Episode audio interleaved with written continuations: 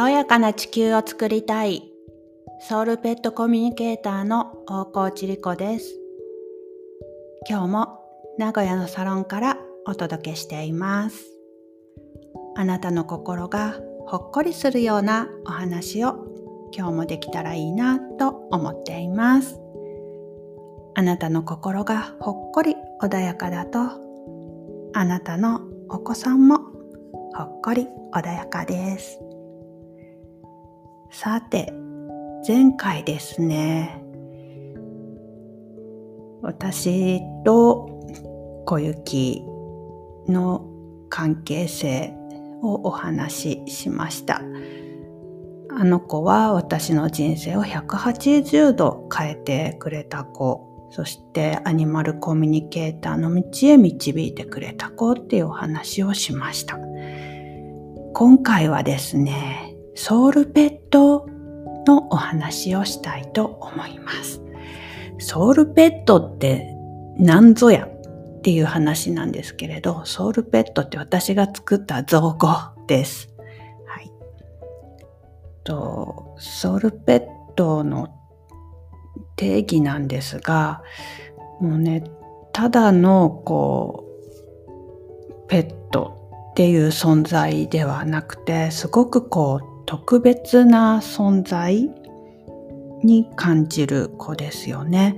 もしかしたらあなたもこれまでたくさんのことを出会ってきたけれど、その中でもとりわけ特別に感じる子っていうのがいたかもしれません。今一緒に暮らしている子がそうかもしれません。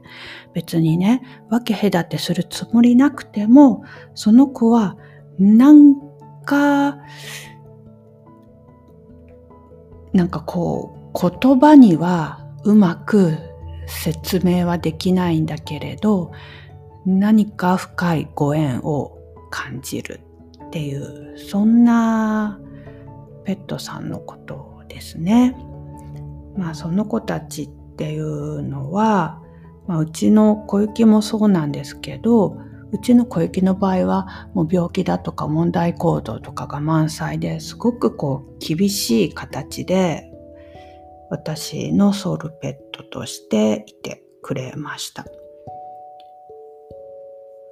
うんもしかしたらあなたのお子さんもそういうタイプかもしれないし、あるいはもう真逆ですごくこう寄り添って、いつもこう気持ちを癒してくれるっていう形でいてくれるかもしれないですね。まあそういう理由もなくすごく深いご縁を感じる子っていうのは多分今世あったのが初めてではないと思います。過去世から何度も何度も出会ってきていて、そのご縁で今世も出会って、なので今世は人生の相棒のように感じるんだと思います。そういう子のことをね、ソウルペットって私は呼んでいます。なので、もしそういうこうね、お空へお返ししたのであれば、ものすごく深い悲しみに暮れていらっしゃるかもしれないです。あるいは今は元気だけど、この子とお別れするかと思うと、ものすごく大きな不安が襲ってくるっていうこともあるかもしれないです。うん、それくらい、こう、二人三脚で今一緒に今世を一緒に歩んでくれている子っっていうことですね。もしかしたら今まだ出会ってないけど今後出会うかもしれないです。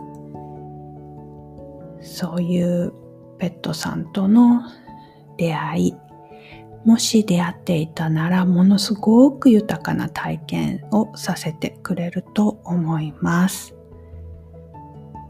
あなたのペットさんはソウルペットさんですか？そういうこともね、アニマルコミュニケーションでその子とお話ししてみると分かってきます。その子とあなたとの過去世でのご縁とかも見てもらうといいかもしれないですね。はい。今日はここまでとなります。アニマルコミュニケーションにご興味がおありでしたら、よろしければ番組のフォローお願いします。次回の配信ができましたらご案内が届きます。今回もお付き合いくださってありがとうございました。また次回お目にかかりましょう。リコでした。ペットさんたち、いつもありがとね。今日も元気でね。バイバイ。